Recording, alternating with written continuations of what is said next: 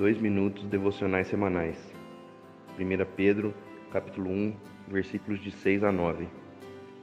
Ah, como é difícil lembrar daquilo que nos traz esperança, principalmente quando estamos em meio às tempestades da vida. Nos sentimos como uma criança, irritada por estar molhada, com medo dos trovões e raios, e facilmente temos a impressão de não mais conhecer o caminho de volta para a segurança.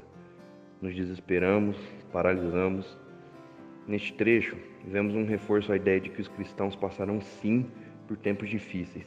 Afinal, o contexto de perseguição já era uma realidade para alguns seguidores de Jesus, e o medo já ameaçava paralisar a caminhada.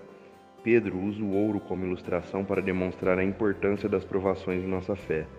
Sabemos que, para que haja purificação na forma mais bruta do ouro, ele precisa ser levado a altíssimas temperaturas, derretido, depurado e assim, depois de trabalhado, alcançar alto valor comercial. Assim também com nossa fé. Deus faz uso das provações para distinguir uma fé genuína de uma profissão de fé superficial.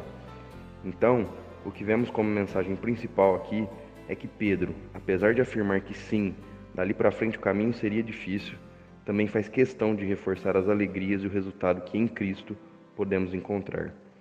As dificuldades provarão nossa fé e produzirão em nós frutos que demonstrem a salvação de Cristo em nossas vidas. A caminhada nunca será fácil. É tempo de refletirmos sobre a real função destes momentos em nossa vida.